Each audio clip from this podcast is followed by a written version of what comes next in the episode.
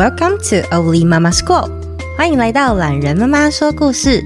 大家好，我是懒人妈妈 Samantha。你现在收听的单元是懒人妈妈说旅游，这是一个不定期更新，并且欢迎大人收听的单元。有别于其他的说故事内容，这个单元适合大一点的孩子，从十岁到八十岁都能收听。我预计将我从过去到现在的背包经验一一分享。让爸爸妈妈在陪睡之余也可以享受内容。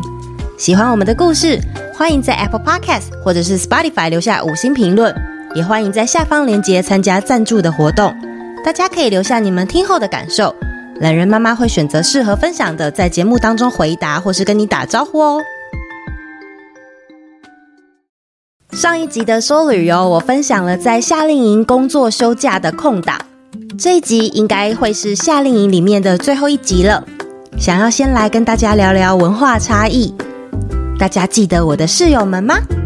有一位非裔的美国人 Lynn，还有一个乌克兰女生 Christine，跟一个俄罗斯女孩 Sonia。那在我们出发之前，因为通知单上面有写，希望大家可以带一些各国有趣的文化小物去夏令营交流。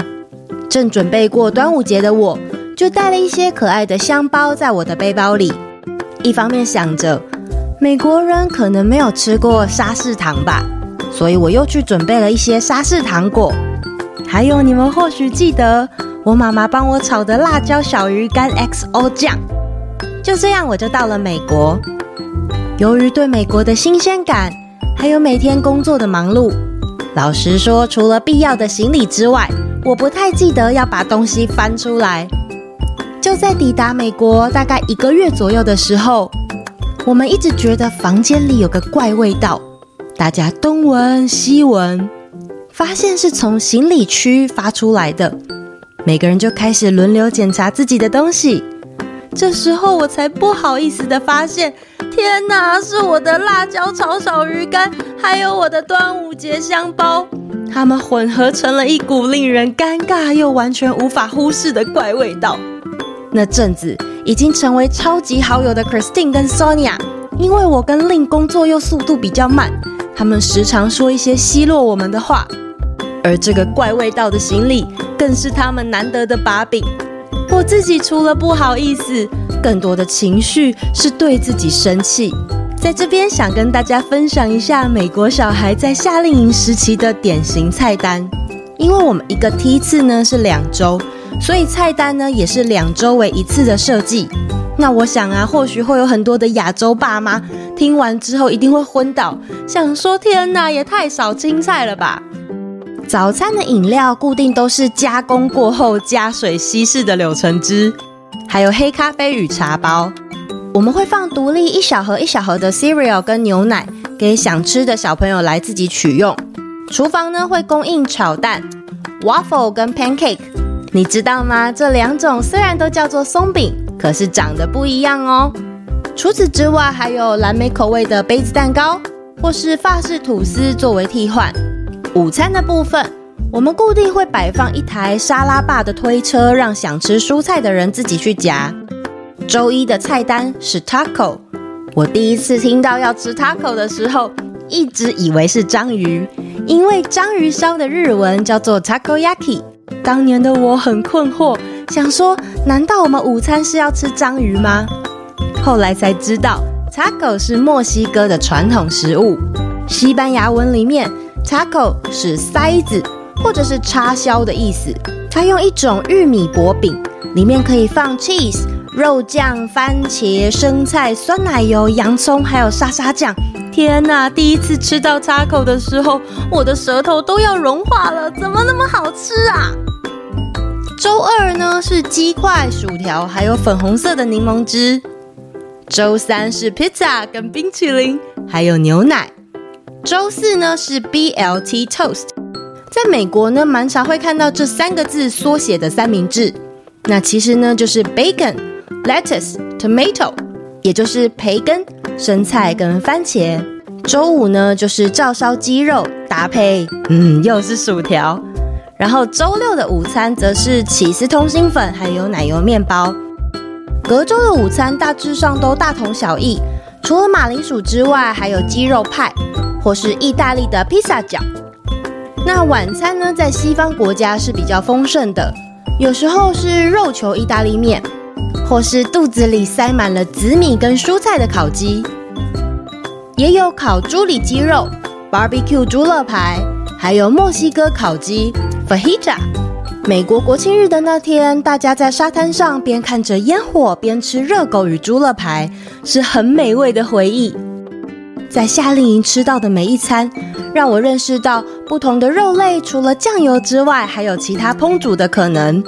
而因为美国的地理位置，我也尝试到了不少墨西哥的料理。在夏令营期间，透过饮食还有协助大厨烹煮这些食物。不但让我胖了好几公斤，也打开了对食物的想象与文化的眼界。美国食物不只是汉堡、薯条、可乐而已。前面提到我的行李充满一堆怪味，这个事件过去之后，有一天在厨房里忙的我们一边工作一边听着歌。这时候，委内瑞拉的男生换他刚好工作空档跑来聊天。聊着聊着，他就冲着 Christine 问：“俄文的‘我爱你’要怎么说啊？”Christine 呢，眼睛直盯盯的看着换有点害羞腼腆的说：“Ya te voy lublю，Ya te voy lublю。”哦，这是俄文的“我爱你”。换呢，就一边练习，也一边看着 Christine 说：“Ya te voy lublю。”接着，他说了西班牙文的“我爱你”。Te amo。当时的大家都是少男少女的年纪，看着他们两个人互相学习不同的语言，那样的表情，大概可以感受到有一点点暧昧的气氛。也的确，在后来的几周，他们相处相当频繁。但是我们营区全部都是女孩子，营主 Fran 对这样的情愫是非常小心的。或许是无心，但他后来改过几次班表，都刚好会把 Christine 跟 Juan 的工作地点调得很远。有一晚，当大家都结束工作后，我们在 Staff Room 看美国影集。那天我刚好觉得比较疲累，于是决定提早回房休息。小木屋没开灯，总是黑漆漆的；没开灯还好，一开灯我吓了一大跳。他们肯定也吓了一大跳。总之啊晃在我们的房间跟 Christine 在聊天，只是没有开灯，我们彼此都吓了好大一跳。小木屋的门是要走两个台阶上去的，灯也在房间里面。已经进房间又开了灯的我，当下也吓得不知所措。我一个箭步冲到房间底部的厕所，一句话也没说。想着到底是什么时候我才能走出房外？终于过了一会儿，听到关门的声音，我才松了一口气，走出房门准备就寝。隔天我们都没有说什么。我一方面觉得打断别人有点抱歉，但是另一方面，我对于有男生进到我们睡觉的寝室，又觉得非常生气。到底是我太大惊小怪，还是他们真的很不尊重别人呢？怀抱着这样尴尬又复杂的情绪，让我别扭了好几天。但因为我们毕竟就是要这样在一个共同的环境相处二十四小时，还是得说话的。话呢，经过我的时候，他开始会说点话，我也会简单的回答他。不过 Sonia 跟 Christine 总是会用一种讲悄悄话的表情和语气，远远的看着我，然后说话跟笑。不晓得大家会不会也有这样的经验？不确定别人到底对自己的感觉是什么，可是你就是知道他可能一直在笑你，或是说你不喜欢的话。总之，那个时候的我就是这么的敏感。有一天进房间的时候，Sonia 跟 Christine 在聊天，他们一看到我走进来，就说了一句 “Hello，叉叉”，说完又互相笑了一下。当然啦，他们当下讲的并不是“叉叉”。这两个字，懒人妈妈为了善良风俗，在这边用“叉叉”代替。我就问他们啦，“叉叉”到底是什么意思呢？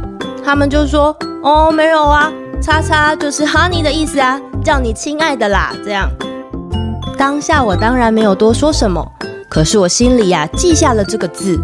又过了几周，我们彼此因为每一天都要工作，已经渐渐的回到正常的对话了。虽然称不上是什么好朋友，倒也还算是相安无事的同事与室友关系。这天我们又在切番茄，大家记得吗？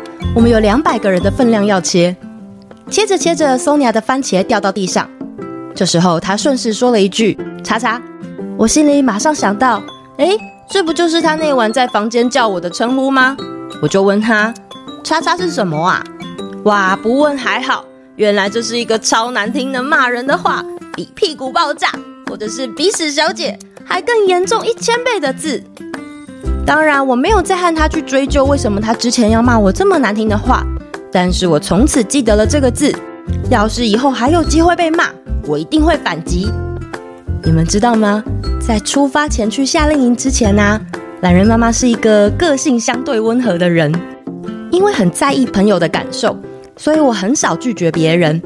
如果遇到和大家意见不合的时候，我通常会采取退让。而这一趟美国夏令营，因为常常在文化与生活中遇到不习惯甚至不被尊重的事。我必须要鼓起勇气练习为自己争取，不管是过于严苛的工作标准、过长的工作时间，甚至是和同事的相处，我在他们的身上看见了不公平的事情，就是要提出来讨论。如果忍气吞声，并不会有神奇的小仙子来主持公道哦。随着我每天不断的练习，在回台湾以前，Lin 都觉得我是不是要变成吵架王了呢？这边并不是要鼓励大家爱吵架。我觉得，如果能整理出自己想要表达的话，有条有理的说给对方听，自己能站稳脚步为自己发声，是很宝贵的学习哦。而我们在夏令营结束以前，在一场萤火晚会上，大家因为离别的情绪，也互相好好的说出了对彼此的心情与感受。一直到现在，很多年过去了，虽然我和 Christine 或是 Sonia 可能再也没有机会见面，但透过网络。我们每年会祝福彼此生日，或者是圣诞快乐，也是很好的缘分。人跟人之间不一定每一段友情都需要有一个固定的样子，能一起走过一小段，在记忆里面互相造成一些故事，也可以很美好哦。下一次的懒人妈妈说旅游，我会跟大家分享离开营地之后的美国旅游，请大家再期待一下哦。哦，对了，之前曾经合作过的雪纺优格找我开第二团了。十月十四礼拜五开始到二十一号有团购的活动，这次的满额礼真的很棒，我非常推荐百香苹果优格。周五之后呢，我会把链接放在脸书的粉砖，喜欢的朋友可以去找来喝喝看哦。留言时间，Apple Podcast，懒人妈妈你好，我是西西，我有个弟弟叫芊芊，我们上次有听到你点到我们哦，我很开心，还赶快跟妈妈讲。希望你能创作更多故事，我给你上万颗星。谢谢西西跟芊芊的留言。再来这位是，Hello 榄仁妈妈，我们是瑞平瑞安，弟弟也在念小一，他现在念书念得很好哦。上次有念到我们，妈妈也很想要听，要给你们无限颗星。谢谢瑞平瑞安跟妈妈的支持。再来这位是薛浩元，他说我妹薛浩宇上小学了，他觉得蜜獾咪咪那集羊驼拉拉说。我们想运动，很好笑又很可爱。我觉得懒人妈妈的故事很有趣，诶，也很有教育意义。妞妞的声音很好听，谢谢薛浩源跟薛浩宇呀。薛浩源，你很爱你妹妹耶，我看到你很常用她的名义来留言给我，你是不是一个很棒的哥哥呢？然后再来这位是 Jerry May 零五一五，他说希望你念我的留言，这个留言是我自己打的哦，我爱你哦，谢谢你呀。再来，这位是方佑成，懒人妈妈你好，你们住哪？佑成偷偷跟你说，我最近这阵子都会住在地球，不会离开哦。然后再来，这位是探探探探，我是五岁的诗梅，诗梅说要给懒人妈妈一千颗彩色星星，问她为什么？她说因为懒人妈妈想要星星啊，哈哈，孩子还不懂星星的意思。单纯的以为懒人妈妈喜欢星星，谢谢懒人妈妈的自创故事，非常符合现代开阔的价值观。相信听懒人妈妈故事长大的孩子都会非常懂得尊重人哦。谢谢诗梅跟诗梅的妈妈，这边还要特别的跟诗梅的妈妈说一声不好意思，上次我办的抽奖活动，你的截图居然被脸书挡住，导致我没有看到你的留言。希望未来还有机会的话，你还可以再来参加抽奖。不过诗梅，真的很感谢你送给我的星星。懒人妈妈喜欢星星跟留言，因为这可以带给我更多持续努力的能量跟机会，也是鼓励我很棒的方式哦。再来，这位是鼻音妹，谢谢懒人妈妈准备的每则故事，孩子都好喜欢，而且也能和国际时事新闻接轨。谢谢鼻音妹，你的名称很可爱。我们家的鼻音男说：“祝你鼻子早日畅通。”好，那以上就是今天的留言，我们下次见啦，拜拜。